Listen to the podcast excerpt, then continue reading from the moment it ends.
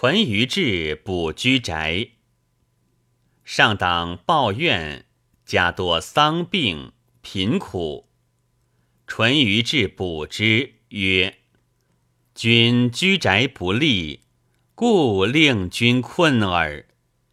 君设东北有大桑树，君敬至士，入门数十步，当有一人卖新编者，便就买还以悬此术。”三年，当报德才。愿诚言议事，果得马鞭。